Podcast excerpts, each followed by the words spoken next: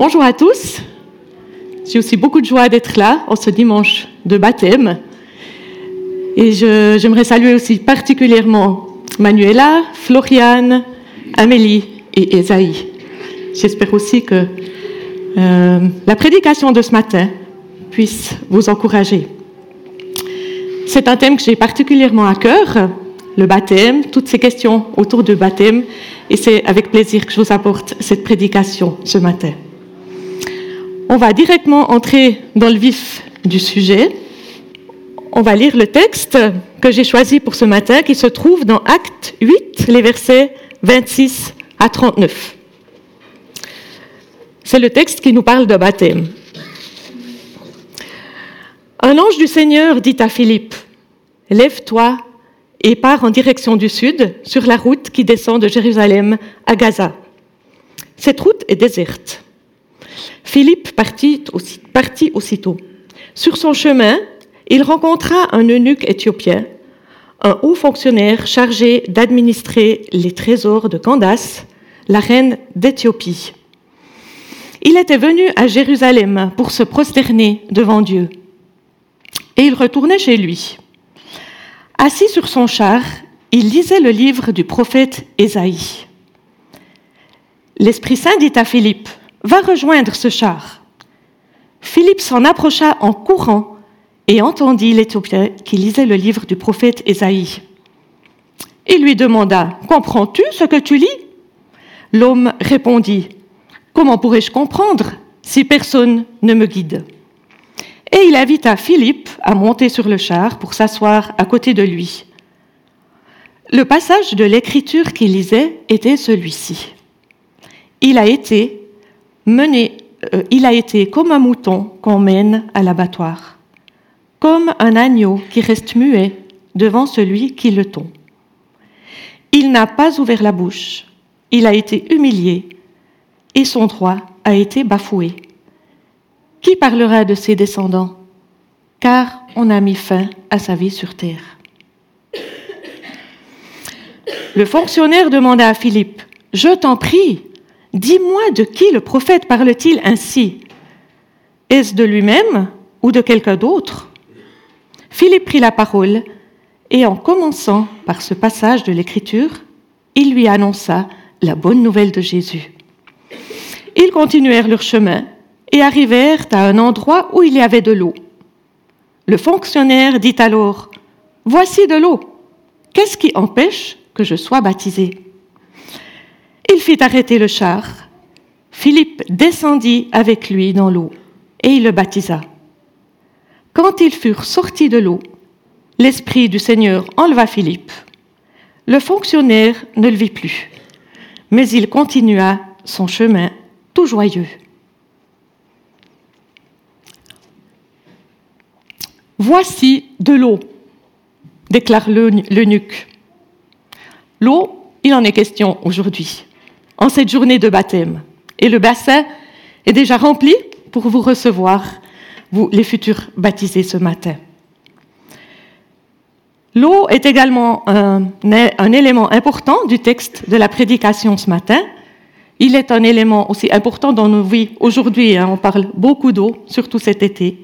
Et c'est, oui, un thème qu'on n'a pas fini d'aborder certainement. C'est un thème aussi qui est présent tout au long de la Bible, tout au début déjà. Mais pensons à Moïse, qui a été caché dans l'eau au peuple d'Israël, qui est sauvé par la mer Rouge. Et puis l'eau, c'est une source de vie dans le Nouveau Testament, avec la rencontre de Jésus et la Samaritaine, par exemple. Et puis on a Jean, qui baptise ses compatriotes pour les préparer à la rencontre du Messie. Et Jésus lui-même aussi se fait baptiser par Jean. Et finalement, on voit que dans la première Église, beaucoup de gens se font baptiser. Parfois, ils sont par milliers. Et toutes ces images, ces récits d'eau, nous inspirent dans les réflexions que nous menons sur le baptême. Et puis l'eunuque continue, mais qu'est-ce qui empêche que je sois baptisé? Formulation quand même un petit peu particulière. Qu'est-ce qui empêche que je sois baptisé? Je ne sais pas ce que vous vous êtes posé vous les néophytes, euh, comme question aujourd'hui euh, dans, la perspective du baptême. Peut-être pas celle-là. On est plutôt en train de se dire quand c'est que je vais me faire baptiser Qu'est-ce que je dois faire pour être baptisé? Et qu'est-ce que ça change? Ou comment? Sous quelle forme? Ici, on choisit euh, le baptême, ou les néophytes ont choisi le baptême par immersion, mais dans la compréhension anabaptiste, la, forme n'a pas de, de, signification. En fait, n'est pas significative plutôt. Alors, mais pour l'eunuque, qu'est-ce qui empêche que je sois baptisé? C'est une question légitime. Il revient de Jérusalem. Il y était venu pour adorer, autrement dit se prosterner devant Dieu. Mais comme la loi juive ne permet pas aux eunuques de rentrer dans le temple, il est resté dehors. Donc il, a, été empêché d'entrer dans le temple.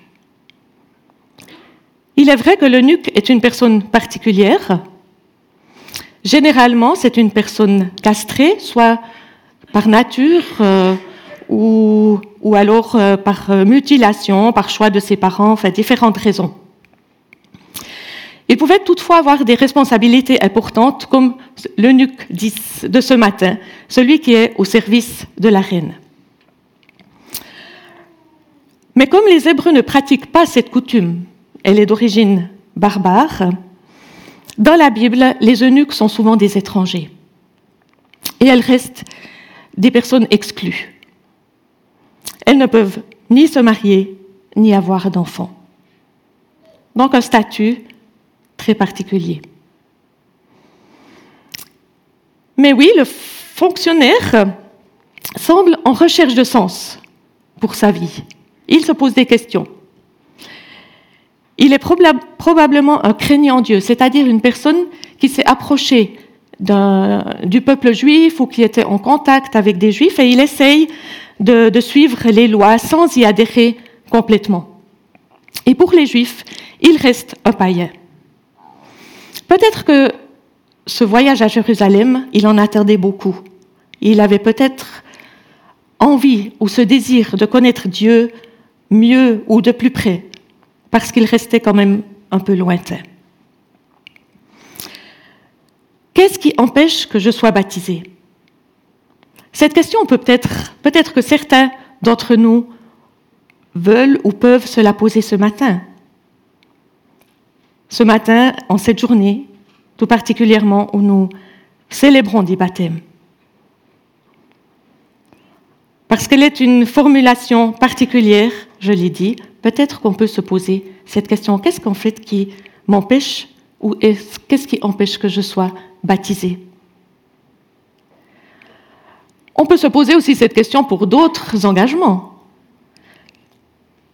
On a eu dernièrement dans notre cellule une onction d'huile. On peut aussi se poser la question, qu'est-ce qui empêche que je reçoive une onction d'huile, par exemple?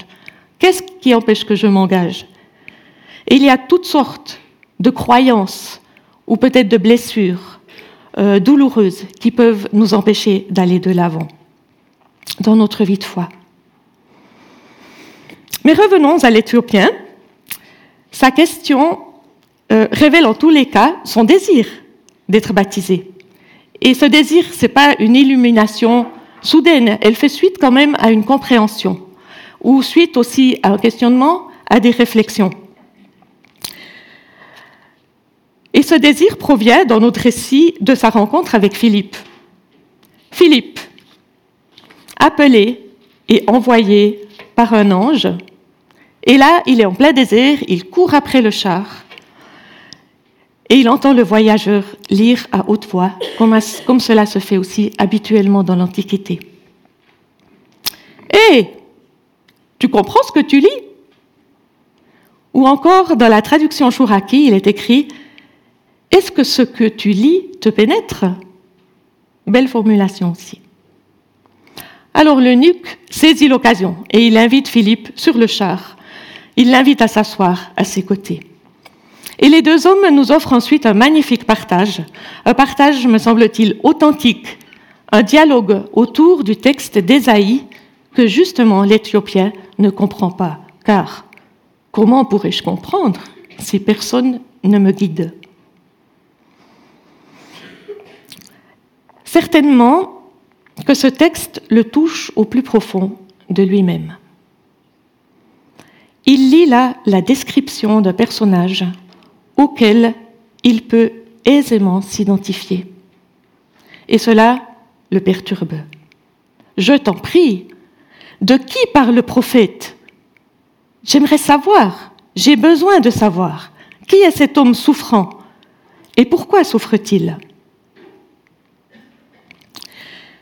L'eunuque aimerait savoir. Et chers futurs baptisés, ayez cette soif de comprendre les Écritures, les versets qui vous posent problème. Peut-être pas celui-là, mais d'autres. Et cherchez à faire pénétrer en vous ce que vous lisez. Et justement, ce récit nous montre aussi qu'on ne peut pas toujours se débrouiller tout seul pour lire la Bible. Nous avons besoin les uns des autres, de quelqu'un ou de plusieurs personnes qui nous expliquent, de pouvoir partager ce que nous comprenons, interpréter et mettre en pratique.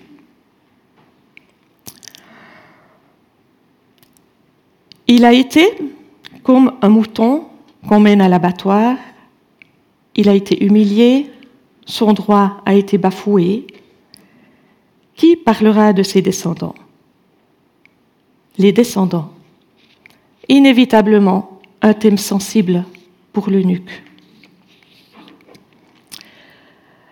Philippe, qui est certainement un des diacres, choisit pour soutenir les apôtres un peu plus tôt dans le livre des actes des apôtres, revient de Samarie. Il y a séjourné quelque temps suite à la persécution d'Étienne. Oui, nous sommes dans une période de persécution. Ce texte est entouré par la persécution. Et en revenant à Jérusalem, un ange parle à Philippe, il l'envoie dans le désert, comme on l'a lu. Il est là, sur le char, avec l'Éthiopien, en train de lui annoncer la bonne nouvelle de Jésus. Et un petit détail sur lequel euh, que j'aimerais soulever, en commençant par ce passage. Philippe rejoint l'eunuque dans son questionnement là où il est touché. Et là-dessus, il construit l'annonce de la bonne nouvelle de Jésus. Et ce verset qui est cité par l'Éthiopien, Luc, qui est l'auteur des Actes des Apôtres, en fait la centralité de ce court texte. C'est une prophétie qui vient de s'accomplir et elle est d'une importance cruciale pour qu'on comprenne l'œuvre de la croix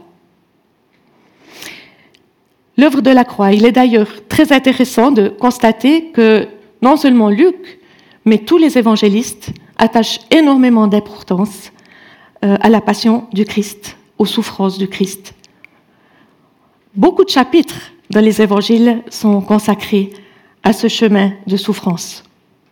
Et parfois juste un pour parler de la résurrection ou deux. Et parfois, dans nos églises, on a tendance à être très centré sur la résurrection. C'est pas faux, bien sûr. Mais parfois, euh, ça fausse un tout petit peu notre compréhension de ce que c'est que d'être à la suite du Christ. La suivance du Christ peut coûter cher parfois, si l'on veut suivre les valeurs qu'il a lui-même enseignées. Philippe annonce la bonne nouvelle de Jésus. Moi, j'aurais aimé que le dialogue entre les deux hommes soit relaté complètement.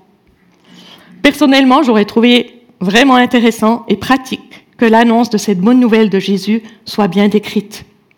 Ça m'aiderait dans ma manière de témoigner, parce que parfois j'ai de la peine. Mais non, pas de recette facile, pas de phrase toute faite, nous sommes appelés à être créatifs, mais surtout à être vrais dans nos témoignages. et lui annonce la bonne nouvelle. Cette bonne nouvelle, elle commence tout de suite dans la suite des chapitres d'Ésaïe. C'est intéressant et certainement que l'eunuque lisait tout le livre d'Ésaïe. Peut-être qu'il n'en était pas encore arrivé aussi loin, mais au chapitre 55, verset 1, il est écrit, Vous tous qui avez soif, venez vers l'eau. Vous tous qui avez soif, venez vers l'eau, même sans argent. Pas besoin de payer, tout est gratuit. Écoutez-moi et vous vivrez. Intéressant pour un fonctionnaire. Chapitre 56. Une merveilleuse promesse pour l'eunuque, qui est également écrite pour les étrangers. Mais comme il était étranger et eunuque, elle convient bien. L'eunuque ne doit pas non plus se dire Je ne suis qu'un arbre sec. Car voici ce que le Seigneur déclare.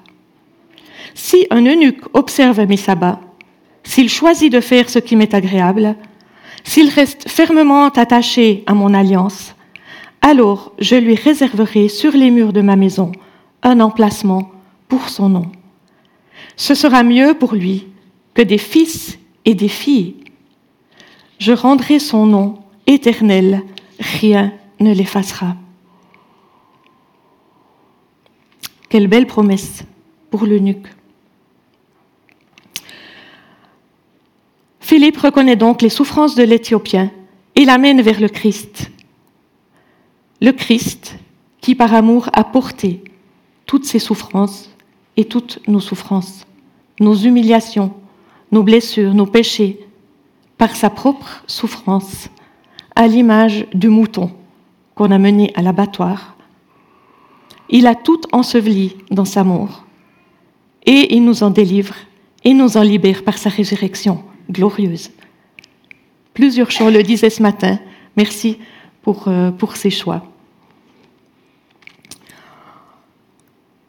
Cette réalité, lorsqu'on la comprend et qu'on la reconnaît, représente un tournant dans nos vies. Je pense que c'est le cas pour vous, les futurs baptisés de ce matin. Elle est aussi devenue réelle dans la vie de l'eunuque. Et pour Pierre, très certainement que cette compréhension amené au baptême, vu que le, le fonctionnaire désire le baptême. Ce baptême, un signe tangible, visible, de la réponse que nous donnons en tant qu'être humain à la grâce de Dieu. Et j'aime bien la définition que donne euh, la confession de foi ménonite de la France. Le baptême est une véritable prédication audiovisuelle le baptême devient ainsi l'expression extérieure, visible et publique, d'un changement intérieur, en même temps qu'il signe l'entrée dans la communauté des croyants. Revenons encore à notre texte. Ils reprennent la route. Voici de l'eau. Qu'est-ce qui empêche que je sois baptisé? Il l'a compris, l'eunuque plus rien ne l'empêche d'être baptisé. Le Christ lui a ouvert le chemin vers ce Dieu qu'il était venu adorer. Il n'y a désormais plus d'obstacles à devenir son enfant. Et l'eunuque désire poser ce signe pour lui et pour Dieu. Le fonctionnaire fait donc arrêter le char. Comme nous, un peu ce matin, nous nous arrêtons pour vivre ces baptêmes moment de fête, de joie, de reconnaissance pour vous, les baptisés, vos familles et l'Église. Et le mouvement qui s'ensuit et qui sera fait aussi ce matin est révélateur de l'acte descendre dans l'eau, se faire baptiser et remonter vers la vie. De plus, l'eunuque peut désormais faire son entrée dans le nouveau peuple, dont personne n'est exclu. Parce que selon les Écritures, il n'y a plus ni homme, ni femme, ni chef, ni esclave, ni étranger, ni eunuque. Ce n'est pas écrit, mais ça se sous-entend. Le sentiment d'appartenance, qu'est-ce qu'il doit lui faire du bien à l'eunuque? Il est important aussi pour nous, ici, pour chacun d'entre nous. Et vous aussi, chers baptisés, vous entrez dans le peuple de Dieu. Vous y êtes déjà, d'une certaine manière. Mais l'acte du baptême le confirme et vous devenez partie intégrante de l'histoire avec un grand H, celle de Dieu. Vous devenez acteur de la pièce écrite et produite par Dieu, comme l'écrit N.T. Wright. Pour conclure, tout au long de ce texte que nous avons lu ce matin, Dieu est présent. Dans le premier verset, sous forme d'un ange, jusqu'au dernier, Dieu agit par son esprit en faveur et au travers des personnes qui écoutent sa voix.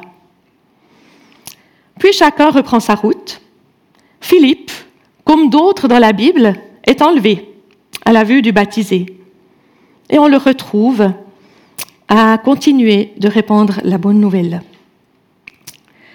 L'Éthiopien, tout joyeux, continue son chemin et retourne très probablement euh, dans son quotidien chez la reine, mais transformé par sa nouvelle identité d'enfant de Dieu. Il participe ainsi aussi à la promesse que l'Évangile sera annoncé à tous les peuples, jusqu'aux extrémités de la terre. C'est aussi mon souhait pour vous aujourd'hui, chers baptisés, que tout joyeux, encouragé, renouvelé, vous puissiez continuer votre route. Et que nous tous, l'Église, avec vous, ici, euh, dans laquelle vous avez toute votre place, soit un lieu où nous nous soutenons les uns les autres, où nous nous encourageons et nous nous édifions dans l'amour du Christ. Ceci afin d'offrir aussi une nouvelle perspective au monde qui nous entoure. Amen.